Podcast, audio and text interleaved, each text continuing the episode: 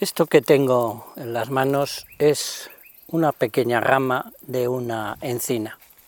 Se caracterizan las hojas del árbol más característico de nuestros paisajes, más de 700 millones de encinas tenemos en nuestro país, precisamente por tener las hojas duras, con los bordes pinchudos. Es una respuesta al clima mediterráneo que es dominante en nuestra península casi dos terceras partes de la misma están dominadas por este clima y casi todo lo que vemos en nuestros paisajes tiene esa íntima relación con la temperatura y la humedad.